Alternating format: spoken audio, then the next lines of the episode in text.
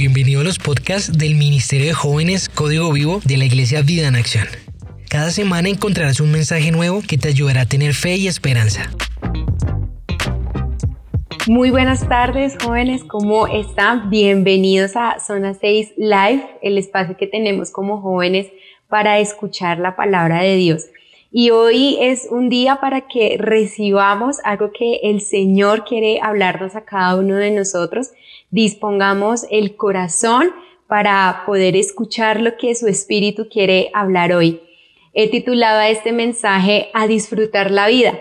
Y te pregunto, ¿estás disfrutando la vida? En estos tiempos de cuarentena, ¿estás disfrutando realmente de la vida? ¿Hay algo por lo cual tú puedas decir, esto ha traído satisfacción a mi vida y por, al, y por eso estoy disfrutando de la vida? Bueno, hoy vamos a hablar de un personaje bíblico del cual podemos decir que pudo disfrutar de su vida, pudo disfrutar de todo lo que él hubiera podido anhelar en sus corazones. Imagínense como nosotros, si quisiéramos tener todo lo que deseáramos y pudiéramos decir que por eso somos felices y estamos disfrutando de la vida. Si estás pensando en él, sí, es el rey Salomón.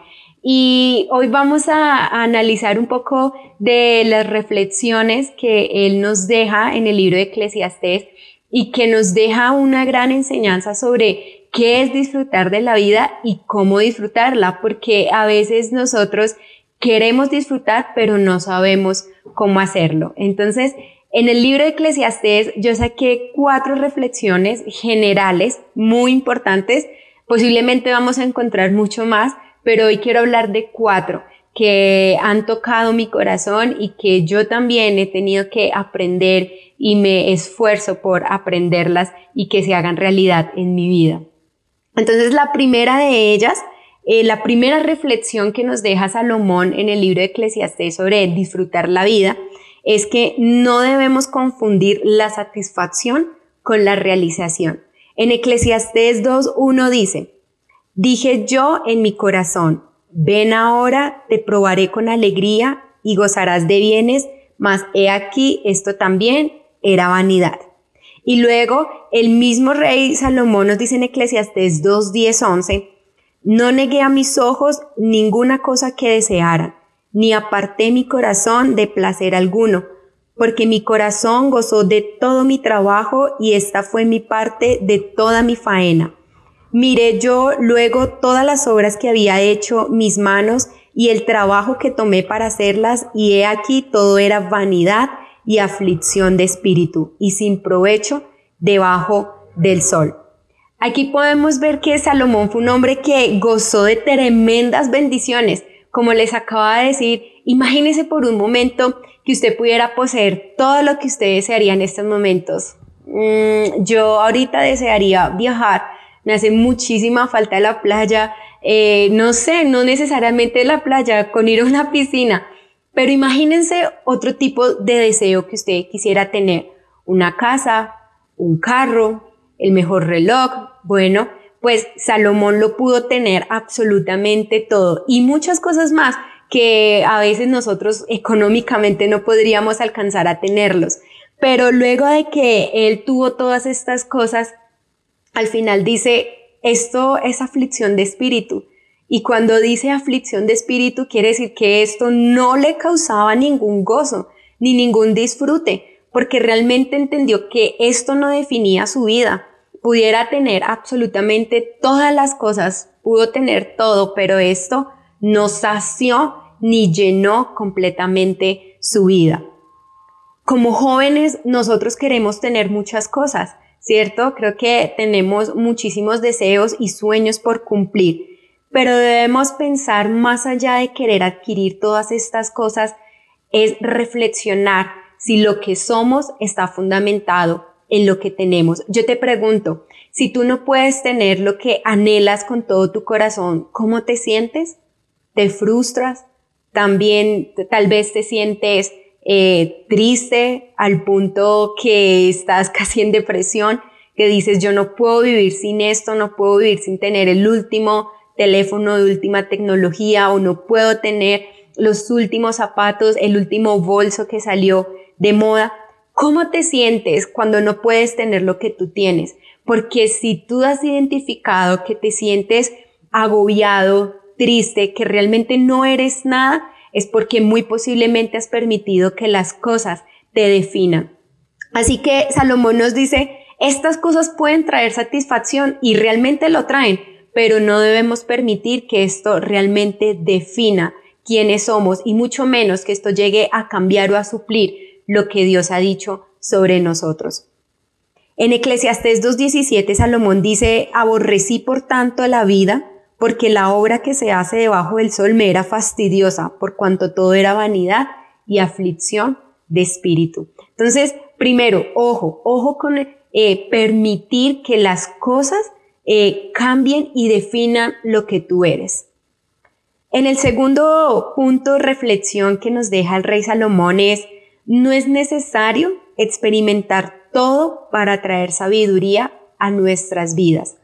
No sé si ustedes alguna vez han escuchado esa expresión y que tal vez algunos de nosotros lo dijimos en algún punto, no sé, en la adolescencia o aún todavía la podemos estar diciendo, que dice, quiero vivir la vida, ¿sí? Y esta expresión la dicen muchos adolescentes o jóvenes eh, con la excusa de poder ir a vivir cosas que realmente no son agradables para Dios.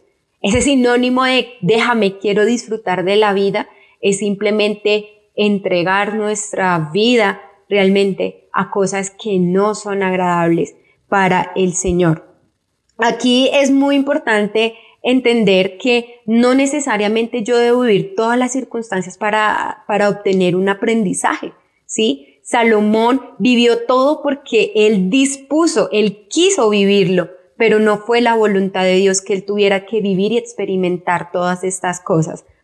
En Primera de Corintios 10, 11 nos dice, y estas cosas les acontecieron como ejemplo y están escritas para amonestarnos a nosotros, a quienes han alcanzado los fines de los siglos. Aquí Pablo le hace una advertencia a la iglesia de Corinto y les dice, miren, eh, tengan en cuenta por lo que pasó el pueblo de Israel. El pueblo de Israel fue un pueblo oprimido, fue un pueblo que vivió consecuencias de sus malas decisiones y están escritas para que nosotros no cometamos estos mismos errores. Ahora, no necesariamente veámoslo todo desde un modo bíblico. Hay muchos espejos alrededor de nosotros que nos pueden enseñar y nos pueden guiar para que nosotros no tomemos esas mismas decisiones. Esta semana eh, yo estoy leyendo un libro eh, que se llama Amares para Valientes. Yo sé que tal vez algunos de ustedes lo han escuchado. Y me, cautivó realmente una parte de este libro porque el autor decía, bueno, en estos momentos eh, lo que muestra una persona es como el currículum, ¿sí? Muestra las habilidades que tiene, quién es esa persona, cómo se define, por decirlo así. Pero en la época de Cristo los currículums tal vez no existían. Eh, en esa época eh, la hoja de vida de la persona, dice este autor, era la genealogía. Y la genealogía mostraba realmente quién era esa persona y en qué estima se podría tener a esa persona dependiendo de cómo fue su, su contexto de familias anteriormente.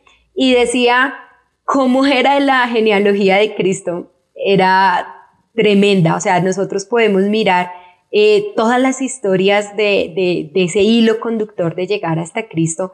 Se vieron muchas cosas tristes, se vieron violaciones, eh, se vieron muertes. Eh, nosotros podemos ver familias derrumbadas, problemas. Creo que la genealogía de Cristo no es perfecta, ¿sí? Y él dice, si tú quieres realmente tener una vida eh, llena de la verdad y que te guíe, lee la Biblia y no pretendas que al leerla vas a encontrar algo perfecto porque te vas a estrellar. Cuando nosotros leemos la palabra encontramos casos tristes, catastróficos, a veces que nos dan hasta temor y miedo, pero ese es el mensaje que Salomón nos deja también. No es necesario vivir todo. Yo no debo entregar mi vida a vivir experiencias si tal vez tengo espejos de los que están a mi lado. En Eclesiastés 4:13, Salomón dice, mejor es el muchacho pobre y sabio que el rey viejo y necio que no admite consejos. Y aquí es importante que entendamos que los consejos son fundamentales para los jóvenes. Si nosotros queremos disfrutar de una vida, debemos considerar las personas que nos dan consejos a nosotros. Es mejor que nosotros tengamos poco, que seamos tal vez jóvenes en muchas cosas. Jóvenes aquí me refiero tal vez a inexpertos, pero que realmente seamos sabios, porque tenemos multitud de consejeros a nuestro lado. Y no tal vez llegar a ser un rey con muchas cosas, posiciones, ¿sí? Eh, pero siendo personas que no sabemos tomar decisiones y que nos estamos estrellando poco a poco porque nunca recibimos un consejo. Entonces, lo segundo es que no necesariamente debemos vivir absolutamente todo. Con que nosotros seamos sabios y escuchemos el consejo del sabio, podríamos nosotros adquirir sabiduría. El tercer punto que nos deja el libro de Eclesiastés es invirtamos nuestras vidas en algo que sí traerá recompensa. Aquí eh, Salomón eh, es muy enfático en que las cosas materiales o las cosas por las que él tanto luchó finalmente no le traían ninguna recompensa. Él decía, ¿de qué voy a estar trabajando todo el tiempo si cuando llegue al final de mis días nada de esto me voy a llevar? Él dice en Eclesiastés 2, 15, 16, entonces dije yo en mi corazón, como sucederá al necio, me sucederá también a mí. ¿Para qué, pues, he trabajado hasta ahora por hacerme más sabio? Y dije en mi corazón que también esto era vanidad, porque ni del sabio ni del necio habrá memoria para siempre, pues en los días venideros ya todo será olvidado y también morirá el sabio como el necio. Entonces aquí Salomón nos deja que fue un hombre que dedicó la gran mayoría de su vida a invertir eh, su vida, invertir cosas eh, dinero y que esto no trajo ninguna recompensa a su vida. Eh, en, en, en, Eclesiastés me gusta mucho un, una historia que cuenta Salomón para traer este mensaje, esta reflexión. Y él habla de un hombre eh, ya anciano y que trabajó toda su vida por adquirir la mayor posición de dinero o riquezas que pudiera obtener. Pero él dice que este señor primero no tenía alguien que lo acompañara porque cuando fuera a morir, estas riquezas, quién sabe a dónde iban a parar, ¿sí? Y acá Salomón después es que viene con una palabra muy bonita que, que dice que mejores son dos que uno. Y aquí esto hace también relación a que es importante que nosotros también disfrutemos con alguien lo que nosotros estamos haciendo, que el fruto del esfuerzo, que el fruto del trabajo que nosotros eh, hagamos, es bueno que lo compartamos y lo disfrutamos con alguien que esté a nuestro lado. Pueden ser nuestros padres, nuestros hermanos, amigos, incluso personas a quienes nosotros sabemos que tienen una necesidad y nosotros podríamos compartir de lo mucho que el Señor nos ha dado y que nosotros hemos conseguido por el esfuerzo, que lo podamos compartir. Porque finalmente cuando lleguen los últimos días, ¿qué va a pasar con todas esas cosas que nosotros hemos eh, invertido? Y aquí cuando yo les digo que es mejor invertir en cosas que sí traen recompensas, es decirles que es mejor que nosotros invirtamos en las cosas eternas. Y con esto no quiero decir que entonces nosotros no trabajemos o no nos esforcemos, porque realmente es importante que nosotros estemos trabajando, si nosotros tenemos sueños, pues debemos trabajar para que estos sueños también se cumplan, pero es importante que nuestra mirada realmente no esté en acumular y acumular riquezas que finalmente no van a traer ninguna recompensa, sino que nosotros pongamos nuestra mirada en lo que sí va a traer recompensa. Y cuando nosotros trabajamos e invertimos nuestra vida en las cosas eternas, realmente esto sí va a traer una recompensa que también va a ser eterna. Unos comentaristas dicen que nosotros pretendemos trabajar para lo eterno y nos encontramos con que la vida es pasajera. Entonces, eh, la invitación es para que nosotros realmente invirtamos nuestra vida, invirtamos nuestro dinero, invirtamos nuestro tiempo en cosas que sí van a traer retribución. Como dice en 2 de Corintios 4:18, no mirando nosotros las cosas que se ven, sino las que no se ven, pues las cosas que se ven son temporales, pero las que no se ven son eternas. Y por último, lo que nos menciona y lo que nos deja por reflexión el rey Salomón es que disfrutemos la vida, pero la disfrutemos de manera honrosa. En Eclesiastés 9, 7, 8, Salomón nos dice, anda y come tu pan con gozo y bebe tu vino con alegre corazón, porque tus obras ya son agradables a Dios. En todo tiempo sean blancos tus vestidos y nunca falte ungüento sobre tu cabeza. Cuando nosotros entendemos que lo que hacemos en esta tierra no es para satisfacción propia, es donde vamos a entender y vamos a aprender que es a disfrutar la vida. Muchas veces como jóvenes entendemos que disfrutar la vida es tenerlo todo a nuestro alrededor, es poder tener absolutamente todo en nuestras manos, que todo esté bajo nuestro control, ¿verdad? Pero aquí lo que nos dice Salomón es que realmente disfrutar la vida es que nosotros estemos en santificación y tengamos al Espíritu Santo. Cuando Él nos dice que en todo tiempo sean blancos nuestros vestidos, quiere decir que todo lo que nosotros hagamos sea puro y que todo lo que nosotros seamos, seamos eh, puros y sea santo delante de Dios. Y cuando dice que nunca falte el ungüento sobre tu cabeza o sobre nuestra cabeza, es que siempre esté el Espíritu Santo, porque si está el Espíritu Santo sobre nosotros, vamos a, vamos a ser sabios y vamos a disfrutar la vida a la manera que Dios quiera. Finalmente, ¿qué queda por decirles, muchachos? Eh, aprendamos a ser pacientes. No nos impacientemos si tal vez no tenemos algo que nosotros quisiéramos tener en estos momentos. Eh, esperemos el tiempo del Señor. Yo sé que estos tiempos de cuarentena son complicados, eh, que nosotros ya desearíamos poder salir, poder ir a comernos un helado en crepes, ir al mejor eh, lugar de comida que nosotros conocemos. Yo sé que estas son necesidades que el Señor las conoce y a su tiempo vendrán, pero no permitamos que este tiempo en que estamos encerrados en casa y si no podemos tener estas cosas, nos frustremos o no disfrutemos de la vida que Dios quiere. Si nosotros buscamos el placer solamente por amor al placer, esto nos va a llevar a la desgracia, muchachos. Entendamos que si nosotros buscamos algo que satisfaga nuestra vida es para que seamos felices y podamos compartirlos con otros. Y por último, ya, una vida sin disfrutarla es como estar muertos en vida. Así que a disfrutar de la vida, chicos.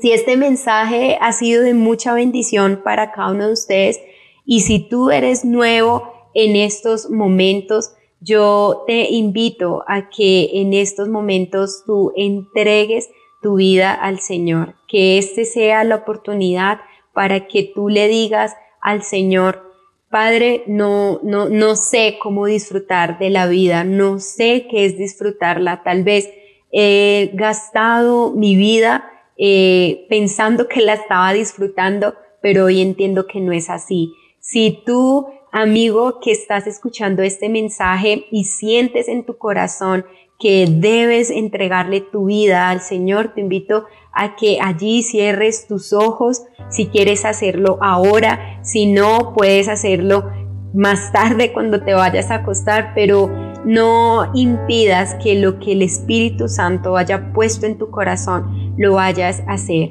Y ahora me dirijo también a mis amigos a que en estos momentos eh, nosotros pongamos nuestra vida delante de Dios que le pidamos al Espíritu Santo que nos enseñe a disfrutar de la vida como Él quiere. Padre eterno, te damos muchas gracias, Señor, porque tú has sido bueno con nosotros. Gracias por este mensaje que tú has traído porque creemos que tú, Espíritu Santo, has propiciado este mensaje en el momento oportuno para aquel que lo necesita escuchar, amado Padre. Te pido en estos momentos que tú, Espíritu Santo, estés allí en cada corazón, en cada mente, redarguyendo, Señor, a cada uno de nosotros. Que seas tú perdonándonos, Padre Santo, porque tal vez hemos distorsionado eh, el concepto de disfrutar de la vida y tal vez lo hemos disfrutado en cosas que no son valiosas, Señor, delante de ti, o tal vez hemos eh, dedicado la mayoría de nuestro corazón, de nuestra vida, a cosas que realmente, Señor, son vanas finalmente en esta tierra. Te pedimos en estos momentos que tú perdones nuestro corazón, que nos ayudes, Espíritu Santo, que nos guíes, que tu palabra sea la que en estos momentos nos dé la dirección correcta para que haya gozo y satisfacción en nuestra vida, Señor. Hoy entendemos y ponemos todas estas cosas delante de ti, amado Padre, porque nada de lo que nosotros podamos obtener, Señor, va a cambiar o va a reemplazar lo que tú has dicho sobre nosotros. Tú has dicho que nosotros somos amados, Señor, tú has dicho que nosotros somos valiosos teniendo o no teniendo riquezas, teniendo o no teniendo las cosas en nuestro corazón, Señor. Oramos porque este sea un tiempo para que tú, Espíritu Santo, obres en cada uno de nosotros, Padre. También oramos para que seas tú ayudándonos y dirigiéndonos, Espíritu Santo, a que todo lo que somos, Espíritu de Dios, sea en pro del beneficio también de otros, Señor. Ayúdanos a que nosotros podamos invertir nuestra vida, Señor. Tal vez no tenemos algo económico para invertir, pero tenemos, Señor, nuestro tiempo para invertirlo en alguien, Señor Jesucristo, que lo necesita. Ayúdanos, Espíritu de Dios, y glorifícate. Permite que nuestros vestidos cada día sean blancos, que nuestro, nuestra vida, Señor, cada día sea santa y que nosotros seamos santos porque tú eres santo, Espíritu de Dios. Gracias te damos a ti, amado Padre. Envía tu Espíritu a que habite en medio de nosotros en todo tiempo, Padre. En el nombre de Jesús. Amén. Muchas gracias chicos, los extraño, de verdad me hacen mucha falta, pero confiemos que vendrá ese tiempo en que volveremos a reunirnos y el Señor nos permitirá disfrutar. Que estén muy bien. Chao. Si te gustó este mensaje, compártelo con alguien que necesite ser animado y síguenos en nuestras redes sociales como Código Vivo CC.